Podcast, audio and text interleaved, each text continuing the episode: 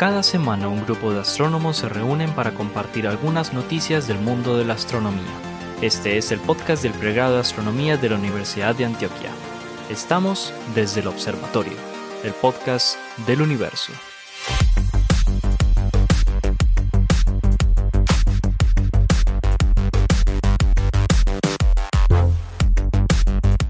Hola a todos, bienvenidos a otra edición de Desde el Observatorio, el podcast del universo que producimos en la ciudad de Medellín, Colombia. Nosotros somos profesores del pregrado de astronomía de la Universidad de Antioquia. Aquí me acompañan el profesor Germán Chaparro, el profesor Esteban Silva, el profesor Pablo Cuarta, el profesor Juan Carlos Muñoz y quien les habla, el profesor Jorge Zuluaga. Hoy venimos a traerles algunas de, las algunas de las noticias que se están moviendo en el mundo de la astronomía y la astrofísica, la cosmología. Les recuerdo a todos los, nuestros oyentes que mm, este podcast fue grabado con anticipación, así que pueden encontrarse de pronto algunas noticiecitas un poquito trasnochaditas, pero bueno, esperemos que todos los descubrimientos de los que vamos a hablar aquí pues tengan una trascendencia mayor. No, y eso, eso es evidencia que, la, que, la, astronomía se mueve rapidísimo, es una ciencia muy activa. Sí, en, dos semanas uno ya está atrasado. que somos muy lentos para sacar las noticias. no, no, es que hay que editarlas. Un saludo para acá a nuestro, a nuestro astrónomo editor, y siempre deberíamos mencionar a, a Joshua, hombre, hay que mencionar a Joshua, nuestro astrónomo editor, que es el que permite que este podcast pues salga tan bonito y tan En los créditos, así como aparece que fulano de tal viste a tal. Eso, eso, la emisora. a mí nadie me ha visto, yo me he visto solito. Saludar al que está en la consola y también el sal saludo. Hay que empezar a meter por ahí. Estuve en un programa en estos días de un amigo y no, también los invitamos a que escuchen el universo, el universo en expansión, que es un programa de la competencia. No vamos a mencionar de Es la competencia que trabaja con ustedes también. es que no es un programa que dirige Pablo desde hace... Uy, ¿cuántos? ¿Siete años tiene Pablo? Siete años de estar haciendo Universo en Expansión ya, ya eh, así que la esfera de radio ya pasó hace rato, ya está llegando, a, ya pasó por Barnard, Estrella de Barnard, ya la alcanzamos. Me sueño yo que tengamos el... ¿Cuántos episodios que ya no está grabado? Pablo? 335. Hijo el dial. Hágame el favor. Bueno, Hoy comenzamos con el doctor Germán Chaparro, hermano. Cuéntenos pues qué nos trajo para hoy. Bueno, hoy, hoy voy a resucitar un poco una, una noticia. Bueno, no la resucité yo, la resucitaron los autores. Eh, no sé si han escuchado la expresión de una expresión en inglés que es como pegarle a un caballo muerto, que es como seguir jodiendo con un tema ya, ya, ya enterrado. Bueno, pero ni cómo es la expresión en, inglés? ¿Cómo se dice? beating a dead horse. Es como ah, ya no, sí, como seguir jodiendo con el mismo tema ya no jamás. Em, el, el, tema es eh, de hace un, hace un par, no, hace tres años, en el 2018 salió un artículo que a, mí nunca me, nunca me ha terminado de convencer en Nature eh, llamado Una galaxia sin materia oscura. Seguramente ustedes lo escucharon en su momento. Ah, otra vez con el mismo cuentico. dale, dale, Otra vez golpeando el caballo muerto. con el caballo muerto.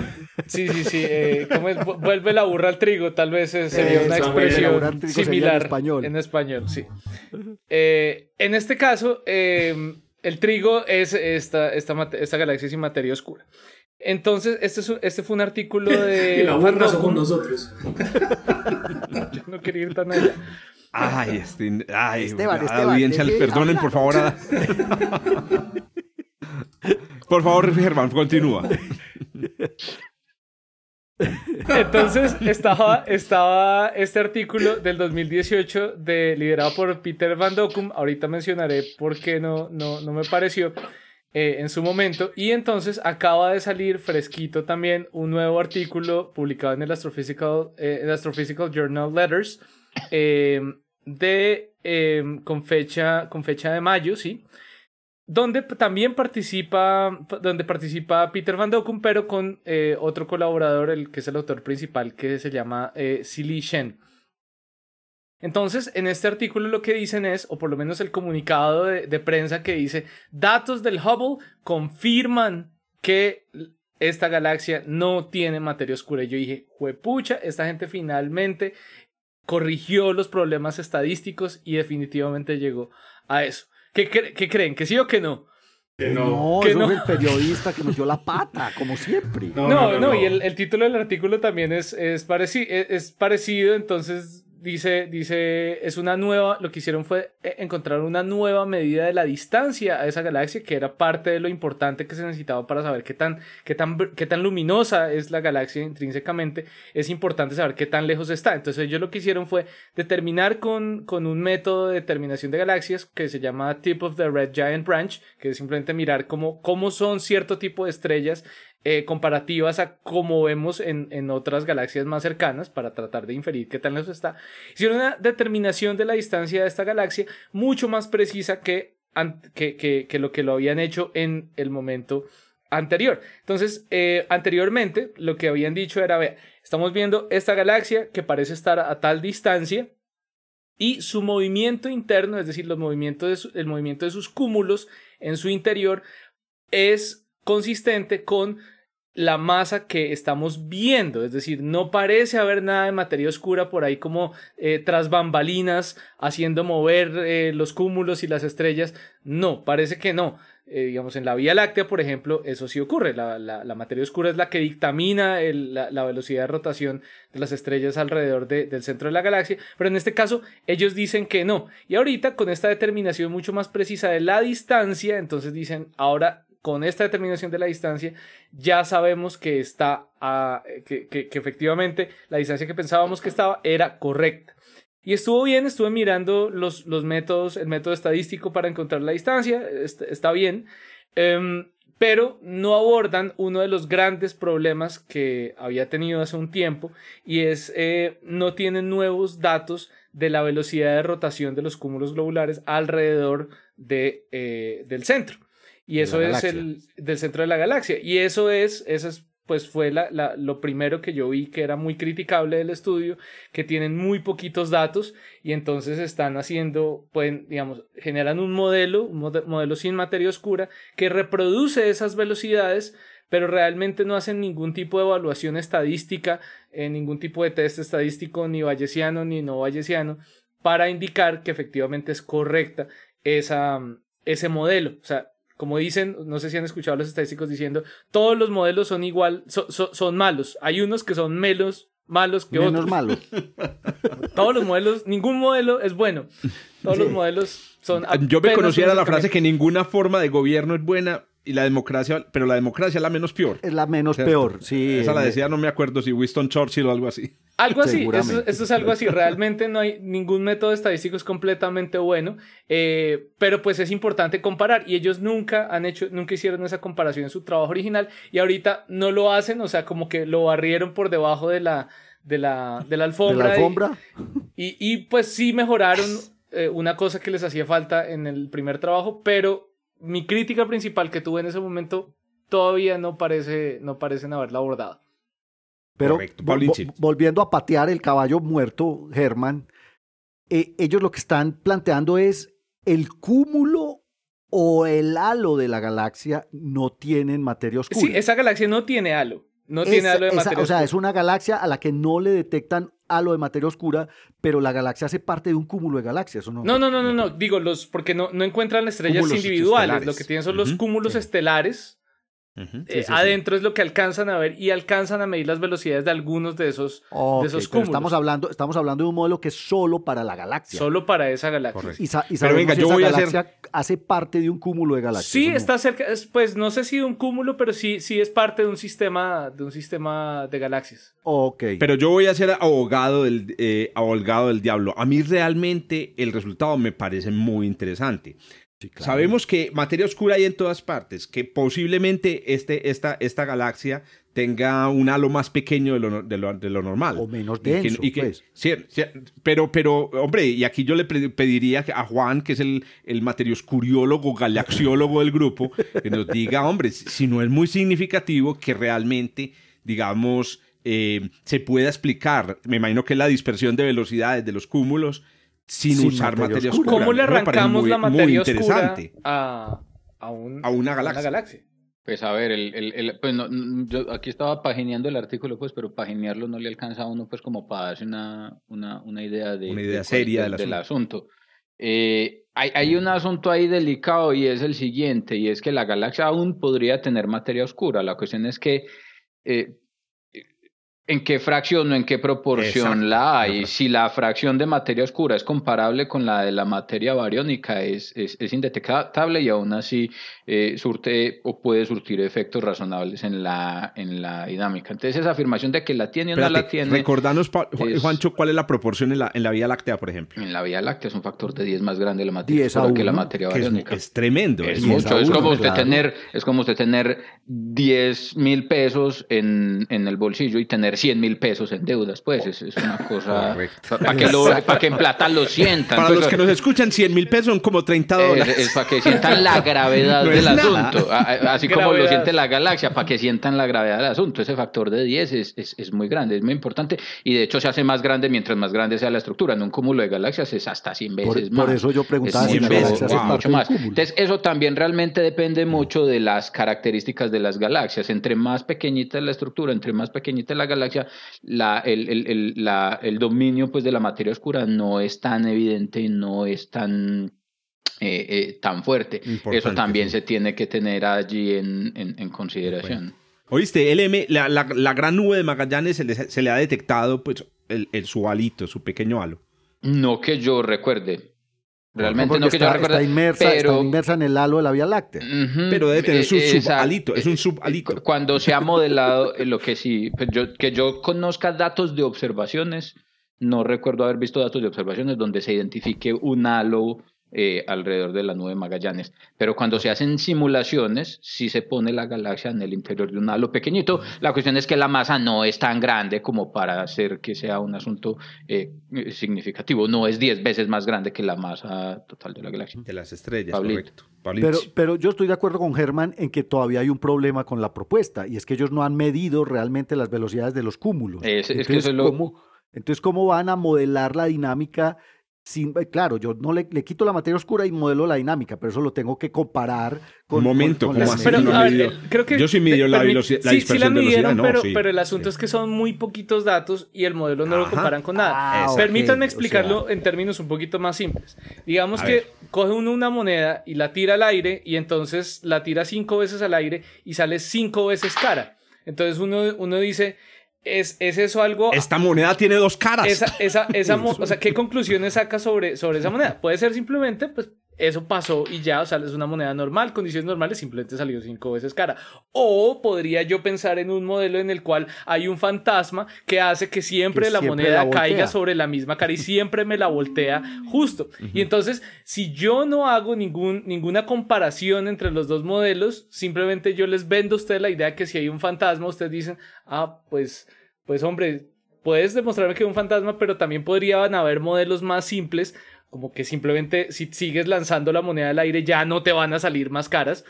Eso podría también explicarlo. Sí, Pero sí, eso, no están dando el nivel problema. de significancia del resultado. No o sea, sí, están... les hace falta datos, les hacen falta datos. O, o para datos poder o mejorar el, modelo. mo o hacerle más pruebas estadísticas a los, al modelo. O sea, ver si el modelo, o sea, en este caso sería como conseguir un fantasma y ver si ese fantasma puede hacer ese efecto. Claro.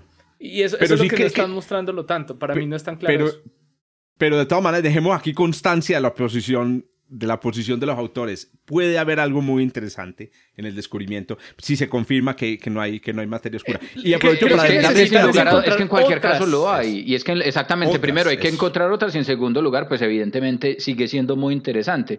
Porque otra vez, yo no diría, hay que ser en este caso particular asumiendo por defecto que la materia oscura es el ingrediente general en todas las galaxias, lo que hay que afirmar es no que la galaxia no tiene materia oscura, sino que no tiene la cantidad suficiente para ser eh, una componente dominante. Uh -huh. que, que, de todas maneras es un, que, que es un asunto extremadamente interesante uh -huh. cuando uno lo mira en el contexto y en el escenario de la formación de las galaxias. Pues, decir, bien, Oiga, hablando de monedas, ahí? En un libro de estadística en estos días me encontré este datico. Vamos a ver, se los, se los dejo a todos los oyentes, a, to a mis compañeros aquí. Si uno lanza una moneda de tal manera que siempre la, la, la, cara que da hacia arriba sea la misma, el número de caras y sellos no es el no no no sigue la digamos probabilidad no es un medio. No hagan el experimento. No, déjelo ahí porque ya, ya vi la cara de, de del reverendo Valles no, les tengo una, les tengo una, una chimba que vi esta semana. Ustedes ustedes cogen una arepa. ¿Una les sirven a ustedes una arepa y la arepa está quemada por un lado ¿cuál es la probabilidad de que por el otro lado no esté quemada? ah, no fregué. Uy, ese problema está interesante, el problema de, de em, Olimpiada de Estadística. No, pues depende de cuántas veces volteó la arepa. Ese es el problema. depende de qué novelas, de qué están, de qué están presentando en el televisor. Depende de cuántas veces volteó la arepa. Yo les, tengo, yo les tengo otro que es bastante interesante. Esto es eh, un libro de estadística que en su capítulo 1, en la primera frase, es un libro de estadística mecánica. Ah, inicia con, inicia con la siguiente frase.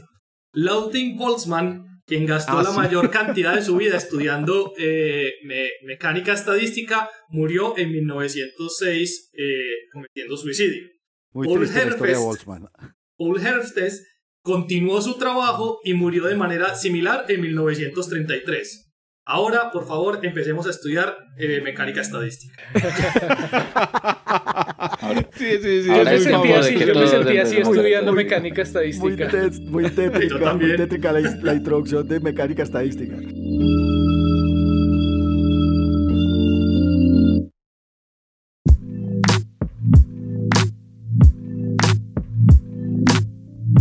Bueno, pero oiga, nos pusimos bastante ñoños con la estadística. Más bien volvamos a la astrofísica y les cuento la noticia que les traje, pues que realmente es una noticia que se esperaba desde, desde el año pasado.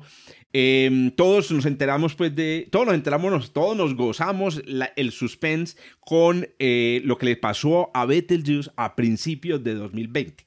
Eh, para quienes no sepan, pues Betelgeuse es eh, una de las estrellas más brillantes del cielo, es la estrella más brillante, la segunda más brillante de la constelación de Orión, es una estrella que se ve rojiza y es una supergigante roja que sabemos está en las últimas, en las últimas. En las últimas significa que tiene más o menos unos 8 millones de años y le quedan 100 mil, o sea, más o menos un, menos de una décima parte de su vida. Algunos dicen pues que va a ser una supernova espectacular. Pues bien, a finales de 2019 y principios de 2020 el brillo de Betelgeuse se desplomó, cayó em, casi que esto fue un factor, cayó más o menos una magnitud y media, o sea, un factor por ahí de 3 o 4. Em, se volvió una estrella, pues una de las, eh, eh, empezó a competir con las demás estrellas menos brillantes de la constelación y algunos eh, soñamos con la posibilidad de que fuera el inicio del proceso de digamos, de supernova. de, los últimos, sí, de los últimos sectores de muerte. Obviamente astrofísicamente no se sostenía esa, esa idea, pero bueno, la ilusión siempre queda. Bueno, resulta que en esta semana se publicó en Nature ¿cierto? El em, resultado de un conjunto de observaciones que realizaron em, un equipo internacional de astrónomos, em, digamos, encabezados por el señor Montargés. No, voy no sé cómo, eh, cómo pronunciarlo en un correcto francés. Montargé, sí, Montargé, ¿cierto? que además, hay que decirlo, esto es muy interesante porque me acuerdo que cuando le hice seguimiento a la noticia, eh, pues, me, llamó mucho la atención de que el equipo de, de, Montargés y otros venían ya observando Betelgeuse en los años anteriores. Bueno, no es raro, no es raro que haya un equipo haciéndole seguimiento a Betelgeuse, porque Betelgeuse es una estrella pues, muy interesante, pero sí, es, y son muy de buenas encontrarse con un fenómeno. Todos sabemos que las cosas a las estrellas les pasan en escalas de tiempo enormes. Entonces, encontrarse con un fenómeno que empieza a ocurrir, inclusive ellos mismos lo mencionan en el, en el paper, fue, un cambio que ocurrió en semanas, en semanas, un cambio que ocurrió en semanas en una estrella es una cosa increíblemente especial. Que nosotros hayamos sido testigo de eso, más especial. Pero que haya un equipo científico que ya tenía las imágenes de un año antes sin saber que iba a ocurrir este cambio y las pudiera comparar, más genial todavía. Montargés y su equipo utilizan el BLT y en particular una capacidad maravillosa que tiene el BLT. El BLT es Very Large Telescope, que es el, conjunto de cuatro telescopios que están ubicados en la, en la, cima de, Cerro Paranal, en Chile. Lo utilizan como un interferómetro. Es decir, cada uno de los telescopios es una, es la, es una parte de un telescopio mayor. ¿Cierto? Eh, al final es un telescopio mayor. los, los, cuatro telescopios miran hacia Betelgeuse, juntan la luz, eh, la unen a través de canales que son subterráneos con fibra óptica. Es un procedimiento súper espectacular, de altísima tecnología. Y el resultado es que pueden ver a Betelgeuse con una resolución sin precedentes. Por resolución entendemos que es capaz de verle el cuerpo a Betelgeuse.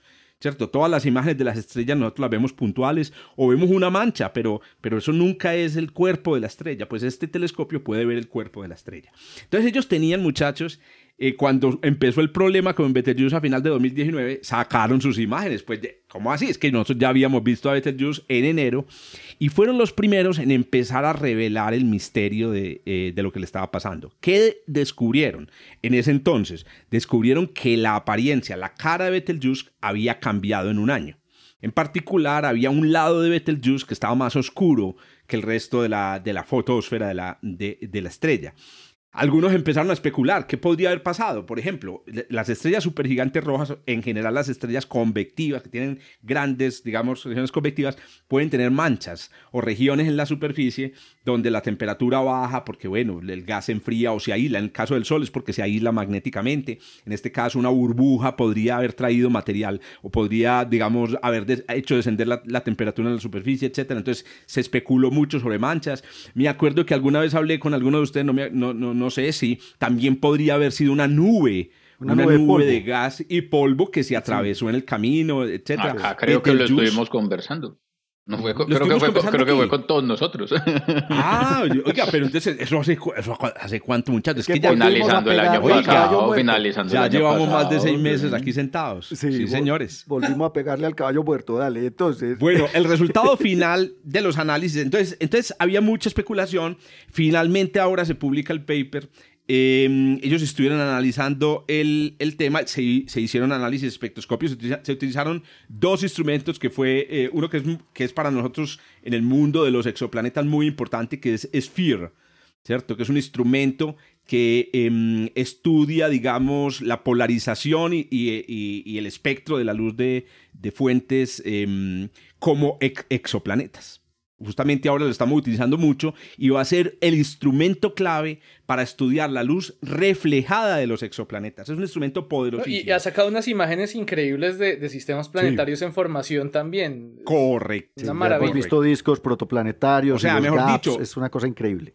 Con Sphere estamos dando el salto de la, de la época de los eclipses a la época de la, de la luz reflejada, de la luz digamos, que, producen los mismos, los, mismos, los mismos exoplanetas. Y el otro instrumento es em, em, Gravity, que está unido al, al, interferómetro del BLT. Entonces, para no darle más, más vueltas a esto, la noticia básicamente es descubrieron cuál fue, qué fue lo que le pasó. Y lo que le pasó es una cosa muy, eh, es una cosa espectacular. Efectivamente hay una nube de polvo una nube de polvo que tapa una parte de la, de la estrella. Pero ¿por qué se produjo esa nube de polvo? Es lo que muestran los, los modelos que ellos han hecho. Lo que sucedió fue que Betelgeuse está perdiendo masa.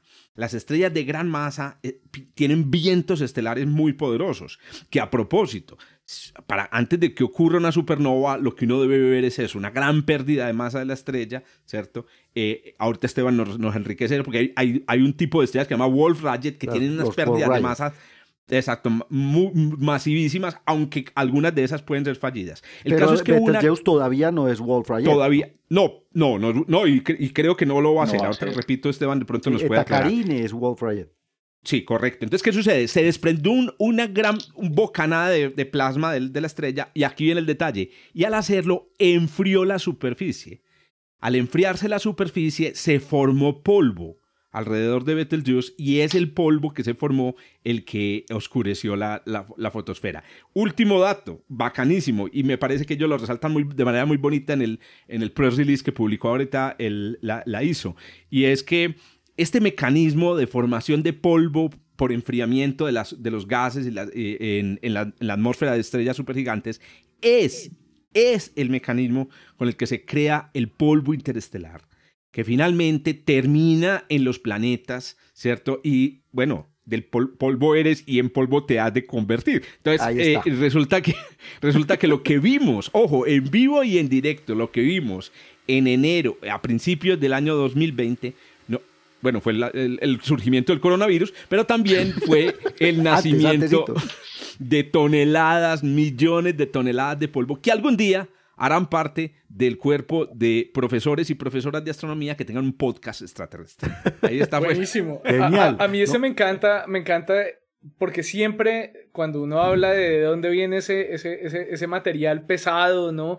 Eh, que es el polvo, uno dice, no, se forja, se forja en el interior de una estrella, pero realmente ver ese proceso muy pocas veces lo podemos ver. Uno, uno de esos que, que, me gusta mucho es una imagen de, de, una, de esta supernova, creo que 1987. 7, sí, 1987A. 1987A, que, es la de la nube Magallanes. De, de la, del, del, remanente de supernova, pero una imagen con, el con los radiotelescopios ALMA muestra entonces un halo de polvo alrededor, que es como otra manera de verlo. Pero esto, esto es en una estrella, pues que todavía no ha pasado esa fase. Me parece una maravilla poder mostrarle a la gente, vea, aquí, aquí este es el momento preciso en el cual está surgiendo todo ese polvo que más adelante va a ser para formar planetas. Todo lo que somos, todo lo que tenemos. Pero, yo, yo no entendí, yo no entendí o parpadeé muy largo eh, eh, en el momentico en el que parpadeó la mente. sí, Oiga, uno entró un poco potencial mental. ¿No sabías que cuando uno parpadea el, el, cerebro se apaga y por eso no sentís tus parpadeos? Ah, Vuelves un continuo. Con razón te parpadea el cerebro. parpadea como por cinco minutos. no, el, el asunto del enfriamiento. Entonces, ah, porque usualmente cuando hay una erupción de material desde una estrella, realmente hay un calentamiento. O sea, hay un calentamiento previo que produce la emisión de material. La emisión de Pero después de que el material se ha emitido, claro, vos, vos podés sacar esa energía de la, del campo magnético. En el, caso del Sol, por ejemplo, una eyección de masa coronal, sacar la energía del campo magnético. En este caso, la energía era térmica, la energía venía de la misma atmósfera. Una burbuja, pues era una burbuja, la burbuja pues seguramente inestable, recuerden que esto es una estrella gigantesca, la gravedad es muy bajita, inestable, y en la burbuja sale y se lleva energía interna del gas. increíble, increíble, porque sí, exactamente lo maravilloso es estar viendo la formación del polvo interestelar que después va a formar planetas. Muy, muy, muy interesante. Vean, otro, otro datico ya para terminar. Uh, les tengo un dato ñoño. Oiga, espectroscópicamente el polvo, la mayor parte de los granos de polvo que se forman en estas estrellas Em, están hechas de carburo de silicio, ahorita lo mencionó Pablo, carburo de silicio, que es eh, una de las componentes de la papel de lija fino. Consigas un buen papel de lija. Y eso es, polvo creado en las, en, las atmósferas de gigantes. Hombre, ese es creado aquí en laboratorio, pero ustedes podrían cogerlo, lamberlo y sentir lo que es un grano de carburo de silicio. Así, huele Betelgeuse. Oiga, ya que abrió la boca Paulinche, proceda, hermano, entonces con su... Ah, pero vení, antes de Pablo, no, no, yo quería preguntarle a Esteban. Esteban, vení, eh, mm, entonces, vos ahorita sentiste, porque estamos grabando esto en video, eh, eh, Betelgeuse no se va a convertir en una Ball Rayet. Exacto. Y no todas, em, ¿cuál era el otro que decía? Y no todas las estrellas antes de la supernova pierden, o sea, son como la Wall Rayet que pierden pues con mucha de su atmósfera. No, las estrellas en general, depende de la masa con la que se formaron, eh, van a pasar por eh, estrellas Wolf Rayet o no. Generalmente son estrellas muy masivas las que pasan por esas etapas.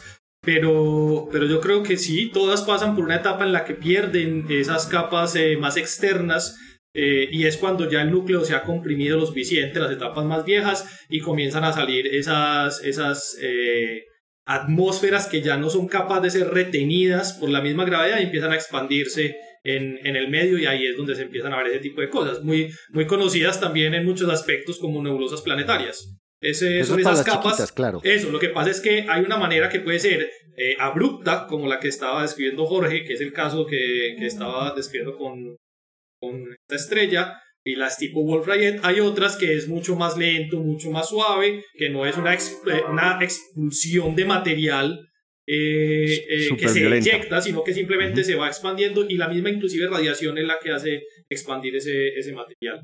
Pero, pero son fenómenos muy bonitos. Lo que, lo que, me lo que yo pensaba ahorita es eh, de lo que estaban mencionando. Esto es como poder ver esa fábrica de esos elementos pesados. Y hay otra etapa que es muy interesante, pero que no es tan bonita, eh, sobre la posibilidad de ver esos procesos de formación de elementos y es cuando la estrella, eh, un poco después de salir de la secuencia, de la secuencia principal, la estrella deja de quemar en su núcleo el hidrógeno y pasa por un tiempo en el que mientras se comprime mucho la estrella en su núcleo, para poder comenzar a fusionar helio, se expande. Y al expandirse, esto es cuando pasan a la rama de las gigantes rojas, se enfría mucho. Cuando se enfría, eh, ocurre un fenómeno que se conoce como un dragado, y esos fenómenos de dragado eh, prácticamente lo que hacen es traer el material de la parte más interior de la estrella a la superficie y desde el punto de vista de la espectroscopía de los elementos en la superficie se notan los incrementos en los materiales que se estaban produciendo en su interior. Y es de esas, de, esas pocas evidencias eh, que se pueden medir en, intervalos relativamente cortos de tiempo, donde las teorías... Uno ve que adentro está pasando algo. Eso, donde las teorías pueden decir, vio, porque eso fue una predicción, porque fue una predicción teórica, de hecho. Claro. Que eso debería ocurrir. Y es muy, es, es muy interesante porque es de esos poquitos procesos de la estrella que toman intervalos de tiempo muy grandes, donde uno puede decir, vea, ahí está. Ahí se está viendo el material que salió del fondo, que fue producido por la fusión nuclear. Increíble. Muy bien. Oiga, el último dato ñoño, Betelgeuse. Betelgeuse, cuando se estudia el impacto, el, impacto de Betelgeuse en el medio interestelar alrededor suyo, se puede rastrear su origen y hágame el favor, como tiene 8 millones de años apenas, resulta que al rastrearlo, Betelgeuse viene del cúmulo de la nebulosa de Orión. O sea, Betelgeuse nació en la nebulosa dentro de la región de la nebulosa de ah, Orión. ¡Qué maravilla! y la, cuestión es, esa, esa, esa, región del espacio es muy particular, es muy estudiada, eh, se tienen muchas teorías sobre los procesos de formación, pero, pero claramente esta es una estrella que fue muy masiva, precisamente por eso ya está en sus etapas finales en tan poco tiempo, y, y esas estrellas que salgan disparadas de esos sitios no es lo habitual. Entonces eh, la caracteriza también ese tipo de, dinámica que tiene. ¿Quién sabe con quién, quién sabe con qué gigantona interactuó en, la, en el cúmulo en el que se formó y salió disparada? 25 masas solares tiene Betelgeuse, ¿cierto? Sí, señor. Como 25. Pero más o menos 10. Más o menos 10, sí, porque eso no lo mide ni el berraco. Hay un problema con la distancia.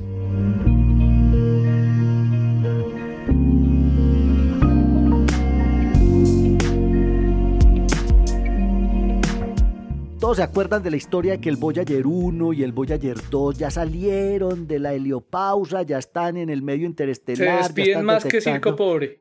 Eh, pues que se están yendo desde hace años, pues claro, porque eh, ellos no viajan tan rápido, Germán. Pues póngame atención, yo no, yo no conocía que la NASA desde el año 2008 tiene un satélite de observación de la heliopausa solar que se llama el Interstellar ah. Boundary Explorer que usa radio, que rebota. IBEX, pero entonces, ah. exacto, pero mira lo que detecta IBEX, porque es que acaban de publicar el resultado de 10 años de observación de la heliopausa. Esto lo hicieron unos científicos astrónomos del, del, Laboratorio Nacional de Los Álamos, además, ni siquiera están, pues el, el, jefe, digamos, el líder de la investigación se llama Dan Rainsfield, y lo que hicieron fue detectar unos, un, producto de la interacción entre el viento solar, ya sabemos que el viento solar, digamos, es, es, era es el flujo de partículas cargadas desde la atmósfera solar que fue, digamos, teorizado en los años 50 del siglo pasado.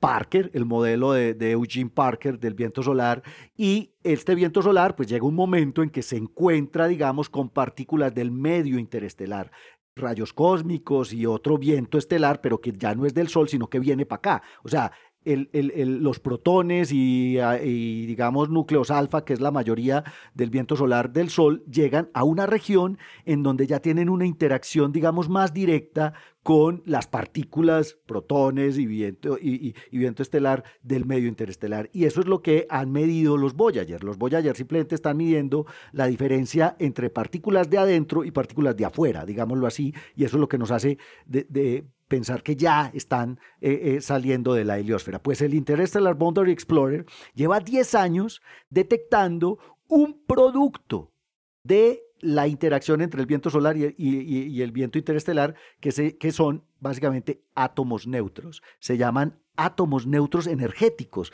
Resulta que cuando el viento solar golpea o se encuentra con el medio interestelar, se producen estas reacciones y producen un cierto número de átomos neutros que se devuelven y son detectados aquí a unos 200 mil kilómetros de, de, la Tierra. Está el IBEX. El IBEX es un satélite que tiene una órbita un poco excéntrica, tiene un, perie, un, un, un eh, perigeo, como de unos 60 mil kilómetros y un apogeo como de 300 mil, o sea que el, el semieje mayor es como unos 200 mil kilómetros y ha estado detectando esta cantidad de átomos neutros muy energéticos desde hace más de 10 años. Pues con el flujo de átomos neutros energéticos producidos allá en, el, en, la, en la heliopausa, que es donde el viento estelar golpea con el medio interestelar, construyeron un mapa 3D de la heliosfera.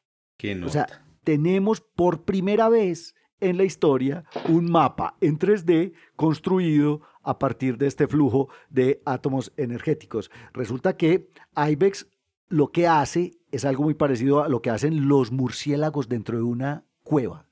Y es básicamente utilizar, digamos, una especie de radar eh, y él lo que hace es detectar como el eco.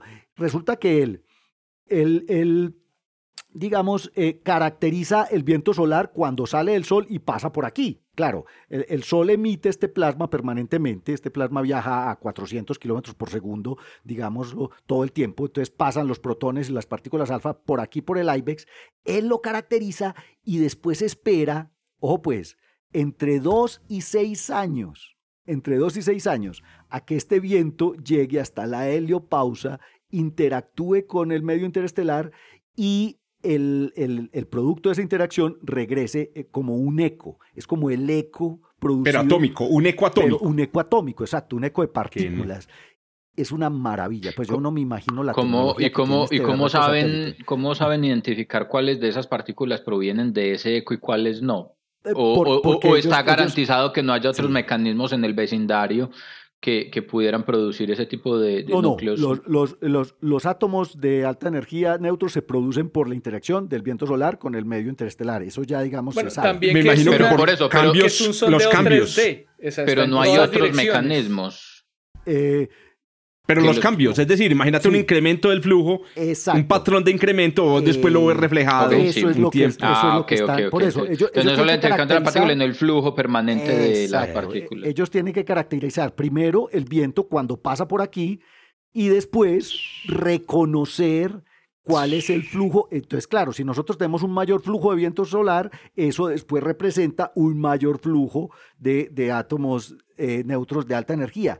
Me pareció increíble porque este iBox, este es capaz de reconocer otra vez lo que pasó. Entonces pasa un grupo de, de, partículas de viento solar y después reconoce el eco producido por ese por ese, por ese paquete de partículas. Es una cosa increíble porque, de nuevo, es el primer mapa en 3D, porque como lo decía Germán, él está detectando el flujo de estos átomos a 360 grados en todas las direcciones de, desde, desde aquí. Y tenemos el primer mapa y lo que encontraron es que el frente de choque, el frente de choque, digamos que es el lugar hacia donde se mueve el Sol en la galaxia, se encuentra a unas 120, unas 120 unidades astronómicas. Por ahí es que ya pasaron los Voyager. Eh, Correcto. A, unas 120 o sea, Ellos salieron por, casualmente en la dirección en la que estaba al frente. Ah, Exacto, por el lado Casualmente, ¿no? Porque la cola, o sea, la parte de atrás está a unas 350 unidades astronómicas.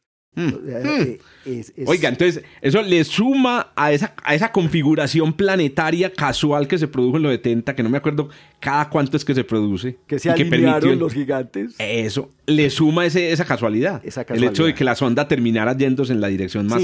ellos no, no, salieron exactamente por el frente, pero sí por, porque digamos que la Voyager 1 creo que está a unas 140 unidades astronómicas y la Voyager 2 ya pasó de las 130 creo, pero el mapa que acaban de construir estos científicos del Laboratorio Nacional de los Álamos nos dice que nuestra heliosfera, nuestra heliopausa, se encuentra a unos 120 unas 120 unidades astronómicas de frente en la dirección en la que se mueve el Sol y unas 350 unidades astronómicas hacia atrás. Esa es pues la noticia de la semana. Está publicada en el Astrophysical Journal Supplements. Germán y, Pablo, ustedes que han trabajado en este problema, han leído mucho más literatura que nosotros en este problema. ¿Hay alguna relación entre... Es que, es que la escala de, la heliopausa es la misma escala de los discos Del disco Sí, o sea, esas 200, 100, 200 unidades astronómicas Y, el tamaño de la heliopausa es casualidad también. Sí, es casualidad, porque es que el tamaño del disco depende de la masa original de la gravedad. Y, sí. y, el, tamaño de la heliopausa depende un poco de cómo, de cómo cae la densidad de partículas de, de viento solar cuando ya es comparable con la densidad de partículas del medio interestelar, que eso es lo que están midiendo los Voyager. Entonces, en realidad, pues en este caso... Pues ese, ese tamaño debería ser variable. Ese, tamaño debería ser variable mientras que la estrella pasea a través de la galaxia. Además, además, porque hay momentos en que la estrella, por ejemplo, está en un medio interestelar más denso o menos denso, porque el Sol sale y entra de los brazos de la galaxia, y entonces efectivamente esa heliopausa, igual que sucede con, el, con la magnetosfera de los planetas, por ejemplo, cambia dependiendo de la densidad del medio que se encuentre. Otra cosa, otra cosa que hay que tener en cuenta que es un problema interesantísimo y ahorita, digamos, como que todavía no se ha terminado de resolver, es eh, cuando el sistema está en formación, está la estrella muy joven, pero también está el disco y el disco también tiene un campo magnético importante. Entonces, eh, digamos, la, geometría del campo magnético no es solo la geometría del campo magnético de la estrella, sino las interacciones con el disco. Y eso ha llevado a algunas personas a teorizar que se forma una llamada tetaurisfera por los tetauri, que son las estrellas jóvenes, parecido, parecido a la heliosfera ¿no? Eh, que es lo que impide, que posiblemente impide que rayos cósmicos eh, penetren mucho. Y ese es un poco un pequeño debate que hay, porque en algunas estrellas jóvenes parece haber evidencia que efectivamente no hay penetración.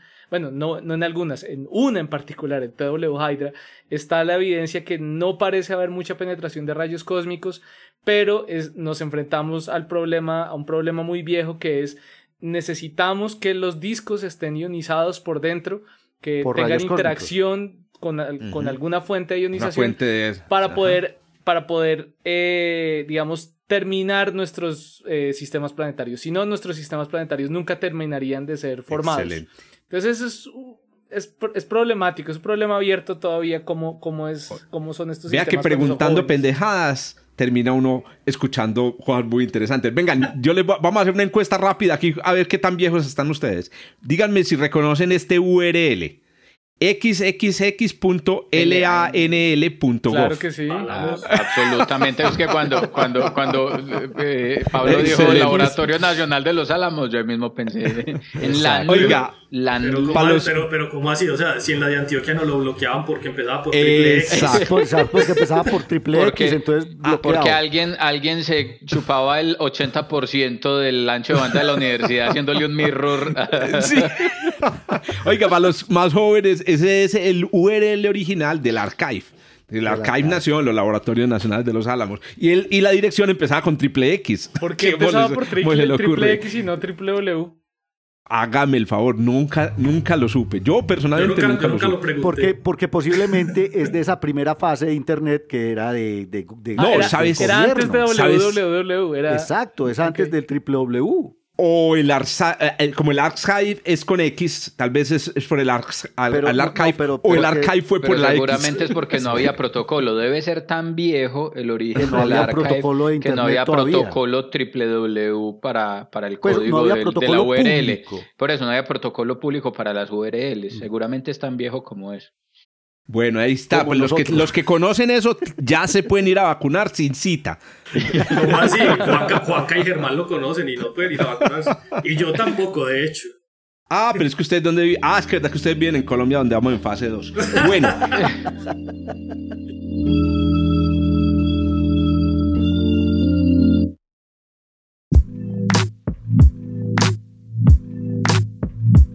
Don Juan Carlos. Bienvenido, hermano. Es todo suyo el programa. Ay, muchísimas gracias. No, no, tengo una, tengo una, una noticia muy interesante. De hecho, eh, eh, se las ha Jorge, que, me, que la, publicó por ahí en algún lugar, de unos colegas de Potsdam eh, que trabajan pues con estructura a gran escala en el universo.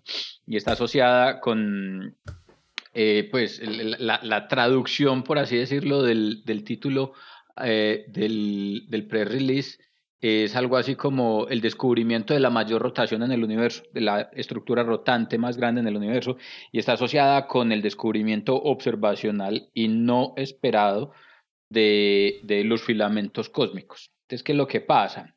Ah, Cuando uno estudia la estructura del universo a gran escala, la manera como se organiza la, la, masa en el universo a gran escala, forma lo que nosotros conocemos como la red cósmica. La red cósmica es una estructura que está compuesta por eh, eh, eh, la forma como la gravedad obliga la masa a distribuirse en el espacio, en el universo a gran escala, que forma básicamente cuatro regiones de consideración. Forma lo que se conoce como los halos de materia oscura, pero también forma otras estructuras. Forma unas cosas que nosotros llamamos hojas, que son literalmente hablando regiones grandísimas del, universo en las que la distribución de masa se configura como en, hojitas eh, de materiales ah, esas hojitas no son cosas delgadas, no son una hojita, sino que son muchos halos pequeñitos de materia oscura organizados en un mismo plano, y eso es lo que uno llama una hoja cósmica. Eh, eh, también están los filamentos, que son estructuras eh, como un hilo, en las que se concentran también muchas pequeñas estructuras, halos pequeñitos de materia oscura, y regiones vacías, los vacíos cósmicos, que si bien no son vacíos absolutos, sí son regiones de muy baja densidad, que se despoblaron precisamente para dar origen a las otras tres estructuras. Usted, Juan, antes, ¿y las paredes? Cuando hablamos de paredes. son las hojas, los walls. Ah, ok. Son hojas o walls. Oh, perfecto. Eh, eh, bien, entonces esas son las, las estructuras. Entonces, ¿qué es lo que pasa? Todas esas estructuras, como les decía, surgen en respuesta a la manera como la gravedad obliga a la materia, en este caso la materia oscura, eh, a, a, distribuirse en el universo como tal. Hay un asunto aquí importante y es el siguiente. Cuando usted tiene el universo y lo ve a gran escala, las condiciones del universo a gran escala no sugieren la presencia de ninguna rotación de ningún lado. El material primigenio, eh, eh, eh, la semilla, las condiciones iniciales, llámelo como lo quiera llamar, del universo temprano, establece o no muestra evidencia de que hubiera rotación alguna en el material y no hay realmente razones para pensar.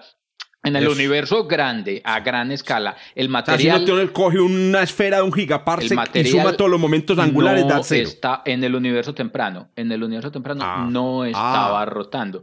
Sin ah, embargo, sin embargo, cuando uno va a vivir en el universo actual, todas las estructuras rotan. Estrellas rotan, planetas rotan, galaxias rotan, cúmulos de galaxias rotan y así. Y la pregunta es entonces, ¿de dónde sale esta rotación? De hecho, es una pregunta grande. Hay una teoría, se conoce como la TTT eh, teoría de torques de marea, Tidal eh, Torque Theory, que es la que sugiere que la rotación en los halos de materia oscura proviene de torques de marea gravitacional inducido por las estructuras a gran escala eh, eh, eh, que se desalinean de la distribución anisotrópica de, de, la materia oscura. Es decir, la materia oscura no colapsa como una esfera inicialmente, sino que se pone amorfa, tiene forma de caballo, de perro, de gato, de lo que sea, y pues esa anisotropía induce de alguna manera rotación por su interacción gravitacional con el vecindario.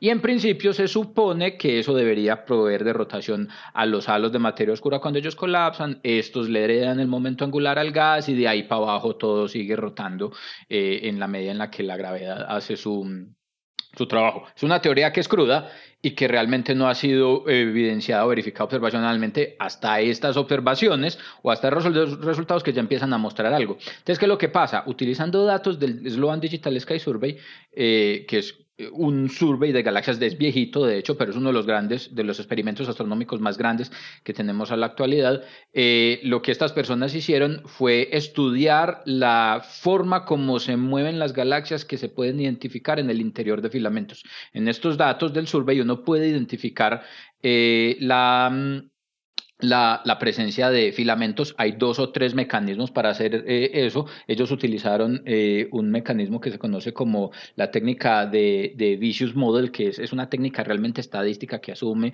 que, que todas las estructuras están localizadas en cilindros pequeñitos que están más o menos alineados y, y pues, asociando una distribución de probabilidad a que cada uno de esos cilindritos esté ubicado en una región particular del espacio, pues utilizan pues artimañas, vamos a decirlo así, utilizan métodos muy robustos de hecho, para tratar de identificar eh, los filamentos. Entonces, la, la, moraleja es que somos capaces de identificar filamentos en la estructura a gran escala del universo. Entonces, estas personas identificaron filamentos en la distribución de masa a gran escala del, en los datos del Digital Sky Survey y a cada filamento lo partieron en dos. Lo cogieron como decir, vea, este es el filamento, lo vamos a partir en la mitad de arriba y en la mitad de abajo. Y vamos a mirar en esas dos partes de cada filamento cómo es el redshift, cómo es el corrimiento al rojo de las líneas espectrales de cada conjunto de galaxias. Si hay rotación si hay rotación que se mide de los datos de la velocidad, mide la velocidad. Exactamente, sí, exactamente. Entonces, si hay alguna anisotropía o algún comportamiento particular en el redshift de estas galaxias, en este corrimiento al rojo, podría haber evidencia de la rotación. Es lo mismo que uno hace cuando mira la rotación de una galaxia. Si uno mira la galaxia, no la parte a la mitad, dice esta mitad para la izquierda y esta mitad para la derecha. Si lo que está a la izquierda se acerca a nosotros, se corre al azul, y lo que está a la derecha se aleja de nosotros, se corre al rojo, esa galaxia está rotando. Lo que hicieron estas personas fue lo mismo, fue coger los filamentos, partirlos en dos, dijeron la parte de arriba y la parte de abajo, si simétricamente la parte de arriba se corre al rojo y la parte de abajo se corre al azul, quiere decir que esa galaxia está rotando que, perdón, ese filamento, ese filamento está, está, rotando. Hicieron eso con una estrategia de stacking, analizaron varias estructuras, diferentes filamentos y en efecto encontraron evidencia eh, robusta que sugiere que en efecto estas estructuras están rotando. De hecho, yo miré el artículo, ellos publicaron esto en un artículo de Nature Astronomy Inclusive muestran un perfil de rotación, es decir, una curva de rotación del filamento que muestra que las estructuras alcanzan a tener velocidades de rotación que van desde los 100 kilómetros por segundo hasta los 500 kilómetros por, eh, por segundo en estructuras que son gigantescas, que son gigantescas. Un filamento, exactamente, un filamento tiene cientos de millones de años luz de extensión, tiene unos cuantos millones de, diámetro, hablando de pero son, son un pitillo del tamaño de un pedazo grande del universo que está, que está rotando eh, a velocidades que son pues comparables con las velocidades a las que se mueven las galaxias en el interior de un, de un, de un cúmulo. Y ahora la pregunta es bien, ¿y de dónde salió la rotación de este? Oíste, Juancho, y el eje de rotación es a lo largo del a filamento. Lo largo del filamento a lo largo del filamento, a lo largo del filamento. el filamento. La rotación, exactamente, lo que ellos hicieron fue coger el filamento y a lo largo del filamento partirlo hacia arriba y hacia abajo. Y, y es a lo largo del eje del, del, filamento. Y habrá torsión, exacto. Eh, diferencia en la velocidad. mirando, mirando lo que aparece en la información del press release, parece que puede haber algo de torsión porque la velocidad de rotación es lo que sí encuentran ellos es, que la, velocidad de rotación del filamento depende de las masas de los halos eh, que se encuentran a los extremos. Usualmente los filamentos cósmicos están, son cadenas de material que conectan a dos halos. Entonces, dependiendo de la masa de los halos, encuentra que la velocidad de rotación eh, varía y si tenés una discrepancia sustancial en la masa de los halos en los dos extremos, pues puede empezar a aparecer torsión y parece que eh, eso es algo que está encontrándose allí. Y la pregunta entonces otra vez, y bien, ¿y de dónde sale, este, este momento angular? Cómo se materializa ese momento angular en un movimiento tan organizado alrededor de esas estructuras, es algo que realmente se ha sugerido, pero las ecuaciones todavía no muestran realmente Para cuál, mí, es, la madera. Es una prueba de que Amon-Ra existe. No, no, no, eso es, otra vez, vea, nuevo proyecto de simulación para Juan Carlos y su estudiante hermano. Ahí hay otra tesis. Ahí está, ahí está, el artículo de Zuluaga de este podcast. Oiga, no, yo no lo quería decir porque ya me está dando pena. Pero venga, ¿sabe de qué me acuerda esto? De una frase célebre del profesor Guillermo Pineda y es que él decía, lo único que puede asegurar un físico sobre el universo es que algo se mueve. Ahí está. Hijo de pucha. Y una física también puede decirlo. También, sí, claro. Obviamente, físico, física, sin género. entonces, digámoslo así, la física en general lo único que puede asegurar es que algo se mueve.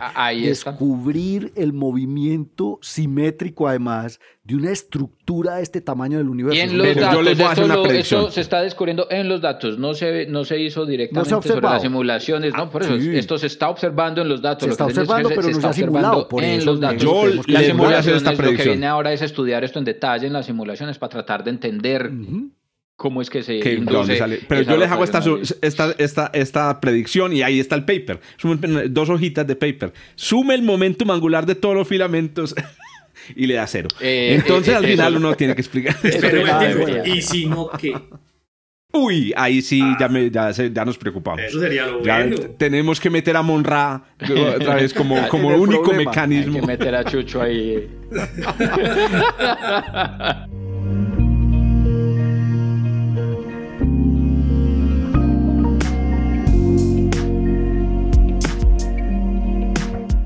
Don Esteban, ya que habló, hermano, ¿por qué no cierra usted el programa de hoy? yo les voy a cerrar con una noticia que me pareció muy interesante. Es algo que, si bien no lo pensé desde ese punto de vista de la noticia, es algo que yo hace rato le he estado echando el ojo, pero no tengo el tiempo para echarse. La voy a contar como de abajo para arriba, más o menos. Un grupo de investigadores de la Universidad de Pensilvania, particularmente liderados por un recién graduado de su doctorado, cogió unos datos de uno de estos muestreos del cielo, es un muestreo relativamente nuevo, y, eh, el muestreo en este caso es lo que normalmente se conoce como un survey, eh, lo, dije primero en español para que después lo podamos colocar técnico, y buscó en este, en este muestreo que se llama Apogee, de hecho en la segunda versión del Apogee, buscó aproximadamente unas 1500 estrellas y están distribuidas eh, alrededor de, la galaxia, no tienen una, como una región particular donde las haya estudiado, y estudiaron unos elementos químicos en las eh, superficies a través de los espectros de estas estrellas muy particulares. Los voy a mencionar. Silicio, magnesio, ¿Qué? Ah, ya. Ah, no, sí, no, no, no, ya creí que era litio. No, no, no, silicio, no, no, silicio, silicio, magnesio, o sea, lo que están hechos los planetas. Nitrógeno, carbono y aluminio. Y hacia allá vamos, Jorge. Para formar hacia allá vamos, Jorge, y ya le voy a... Espera y verá para que se sorprenda al final. Entonces, claro, estudiar elementos químicos en, en, las estrellas, esto es una cosa que se ha hecho desde hace mucho tiempo. Ellos cogieron estas estrellas, son unas estrellas relativamente similares a, nuestro, a nuestro Sol y estudiaron estos cinco elementos. Estudiaron cuál es la abundancia de estos elementos en cada una de estas estrellas. El estudio fue un estudio bayesiano, un estudio que tiene unas eh, características particulares y logró identificar que naturalmente, a través de este estudio, el grupo de estrellas se divide en dos unas estrellas que tienen una alta proporción de estos elementos y unas estrellas que tienen una baja proporción de estos elementos. De esos dos grupos, la que tiene la baja proporción de esos elementos es mucho mayor en número de estrellas que la otra, lo que ya en principio es un poco raro. Ellos no iban enfocados a encontrar este resultado. Sin embargo, cuando cogieron y colocaron este resultado, ¿dónde estaría el Sol entre esas dos muestras? ¿A dónde creen ustedes que cayó el Sol? En la, mitad. ¿Cuáles son las raras? No, en, las abundantes, que son las que tienen más magnesio. En la, en la mitad. En la mitad. En la mitad. más elementos. Las que tienen más elementos. listo. Entonces, lo normal. que son las abundantes. Exacto, las que son ricas en silicio, aluminio, nitrógeno, carbono. esas son las pocas. De las dos grupos, las que son ricas en elementos son menos estrellas. Ah, ya, son menos. Son más raras, ah. por eso. Y las que son pobres en, en esos elementos particular son, más en números. Entonces, le repito la pregunta: ¿en cuál de los dos grupos está el Sol? en la minoría, no somos raros. No, yo diría que en la mayoría, porque el Sol no se ha tragado todavía en ningún planeta. Entonces, por eso, ojo, ojo en, las, en, las de la baja abundancia, en las de la baja abundancia. Yo diría en de baja abundancia está el sol. Entonces, la respuesta es, hasta este estudio, lo normal era que el sol cayera en las de alta abundancia, pero este estudio mostró que desde el punto de vista estadístico, cae en las de poca abundancia. A ver, pues. Órale. Listo. Entonces, ojo que, aquí, ojo que aquí viene la bomba.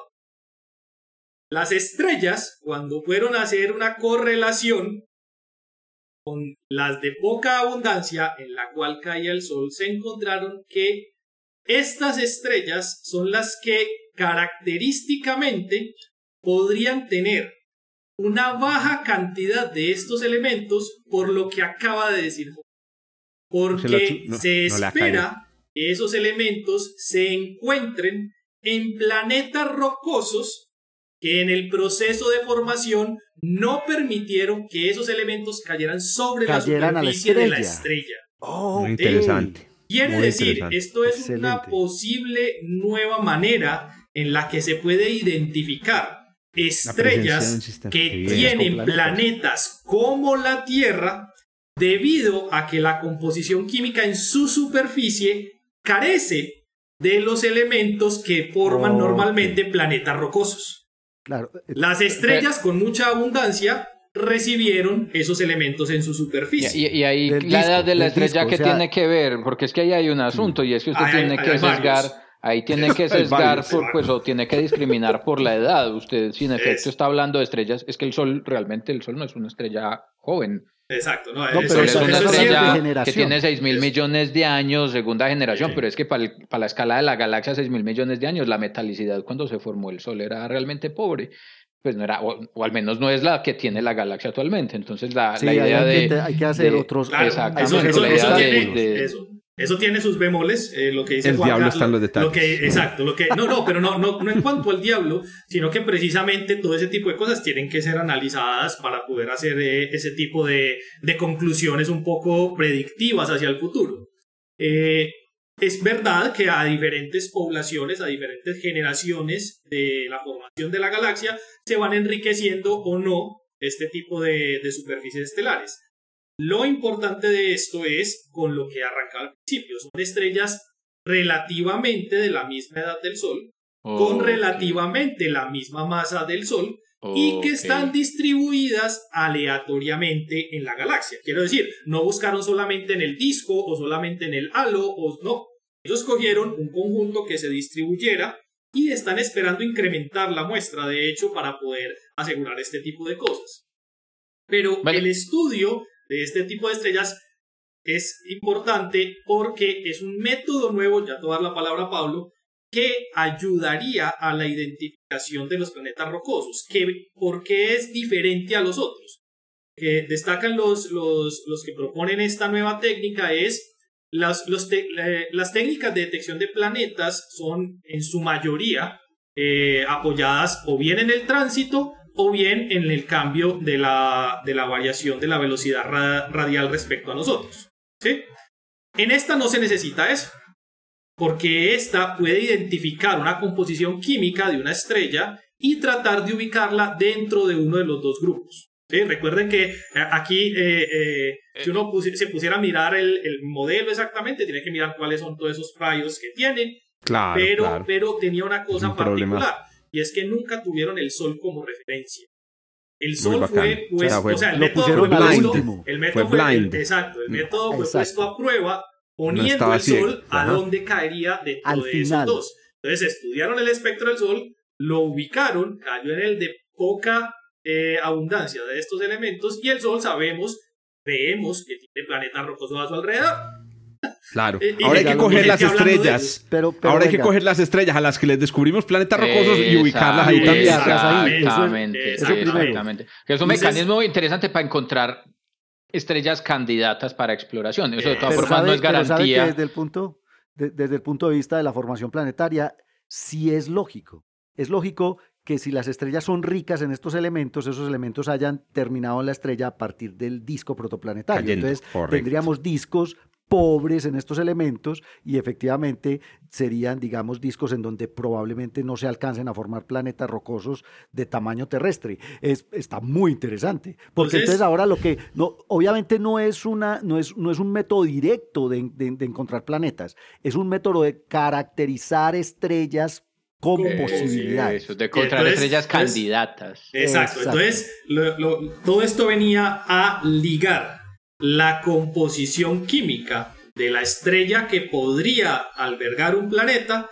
con la presencia o no de ellos durante el proceso de formación, que era lo, interesante eh, de, lo que rescataban en esta técnica y es la manera de ligar la composición de ambos procesos, tanto el de la formación de un planeta rocoso como el de la formación de la misma estrella y qué componentes podemos ver en su superficie que nos dieran indicios de la formación de un planeta como la Tierra o Venus o Marte. Pero, pero lástima que Germán ya se tuvo que ir, porque eh, con él es que hemos modelado justamente la dependencia de los discos con el con la metalicidad, de la, estrella. Pero es que una cosa muy importante, Pablo, es aclarar ahí, y, y Esteban me corrige, que aquí no se está hablando de la metalicidad absoluta, sino la metalicidad relativa. O sea, la, abundancia. relativa de aluminio a otros, porque claro, obviamente si una estrella es una estrella de muy, con muy baja metalicidad,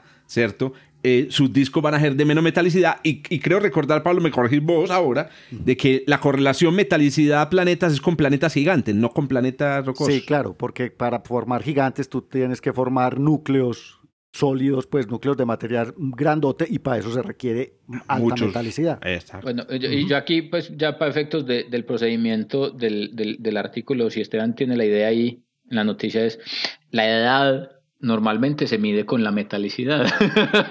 no necesariamente. Por eso, pero normalmente, normalmente. Ah, Entonces, en el experimento, en el experimento, ¿cómo identificaron las cómo garantizaron es decir, ¿cómo hicieron para no usar la metalicidad para determinar la edad de las estrellas de tal manera que no te miren teniendo ahí un círculo vicioso, un sesgo que muerde un sesgo que muerde un sesgo. Tiene que ser una determinación de la edad independiente de, no te tengo el detalle, los alfa tracers, una cosa de es, es cierto lo que estás diciendo, no te tengo el detalle, pero sí sé que una de las cosas que quisieron resaltar más sobre la selección de las estrellas es una cosa que me llamó muchísimo la atención y tendría que ir después a mirar el por qué, y es que escogieron estrellas con una baja relación señal-ruido. Correcto. Entonces no las escogieron por metalicidad, no las escogieron por la edad, no. Es una relación señal-ruido baja que les permitía jugar con la estadística un poquito más ampliamente. O sea, estrellas de las que se conocía muy bien el espectro. Pues. O alta baja señal ruido. Alta, baja, baja, o alta. señal ruido. O sea, espectros pobres, espectros o sea, que la, la, la, relación más entre el más, más malitos. Exacto, la relación entre la cantidad de señal que nos llega del objeto respecto al ruido que nos llega es similar. ¿Por qué cogieron esas estrellas? Eso es lo que les quedo debiendo la respuesta. Hay que leer el Eso, no sé por qué. eso es como raro, ¿no? Eh, cojamos los datos más malos para hacer estadística. Oiga, y otra pero, cosa. Pero, pero, una cosa que quería decir es: eh, los eh, elementos químicos que escogieron para el estudio fueron escogidos pensando en planetas rocosos. Sí, por, eso magnesio y aluminio. Por eso magnesio, aluminio, silicio. Y ahí está la respuesta también a la pregunta de Juan Carlos. No está el hierro, que normalmente es el que se utiliza como el, un, como la medida de metalicidad. El, proxy pero, de la pero, pero, o sea, estos son elementos, eh, estos elementos, o quiero decir, la medida de estos elementos es en relación al hierro. Correcto, pero digo, una vez, tú mides, una vez tú mides el hierro, sabes cuál es la metalicidad. Después están estos elementos que son muchísimo menos abundantes que el hierro. Muy bien, muchachos, llegamos así entonces al final de otro episodio del, em, del, podcast desde el universo. Le recordamos a todos los que nos están escuchando que no sirve que escuchen solo este episodio, sino que se suscriban y suscriban a toda la familia de los amigos. traigan a dos más, traigan a dos amigos. Esto es una pirámide. Y lo otro es que todos los enlaces, por ejemplo, esta última noticia de, que, nos dio Esteban, eh, la que nos dio Pablo, etcétera, todos los enlaces a estas noticias para que lean usted directamente la fuente original están aquí, aquí en, el, en el enlace donde vieron el, podcast. Hay un archivito donde tenemos toda esa información. Y para que vean ahí las imágenes y los videitos, por ejemplo, los videos de, la, de, los, de la mapa 3D de la heliopausa que estábamos viendo aquí hace un momento. Oh, hay muchos. Un montón de noticias que digo, güey, pucha, ojalá fuera en video para poder mostrar estos videos. Oiga, y hay que, hay que recordarle a todos nuestros oyentes que estén pendientes de la nueva temporada, De, desde el observatorio. Creo, Pablo, que este, este podcast que estamos grabando ya es de la nueva temporada. Ah, estén pendientes a esta temporada. Estén pendientes a que Pablo no estuvo pendiente de cuándo cambiamos de temporada. Oiga, pero Esteban dijo algo muy interesante. yo voy a lanzar esta promesa desde acá. Tenemos que hacer un programa de televisión. Eh, creo que lo habíamos mencionado alguna vez con Pablo. A, mí una Aprovechar... vez, uno, uno, de nuestros oyentes una vez me dijo que vea, ustedes deberían es hacer un video sentados todos alrededor de una mesa para poderlos ver discutiendo lo que discuten. cuando nos vacunen a todos, cuando nos vacunen a todos. Eso es correcto. Porque es que con, el tapabocas no podemos, con el tapabocas no podemos grabar. No se nos nota la... No sí, exacto. sí, hay que echarnos babas los unos a los otros. Bueno, muchachos, nos vemos entonces en el próximo episodio. Chao, chao. Chao a todos, cuídense mucho. Gracias por escuchar desde el observatorio. Estamos en Spotify, Apple Podcast, Google Podcast y muchas más plataformas. Realizado por Jorge Zuluaga, Esteban Silva, Pablo Cuartas, Juan Carlos Muñoz y Germán Chaparro, profesores de astronomía del Instituto de Física de la Universidad de Antioquia. Con la producción y edición de quien les habla, Josué Giraldo, pregrado de astronomía de la Universidad de Antioquia.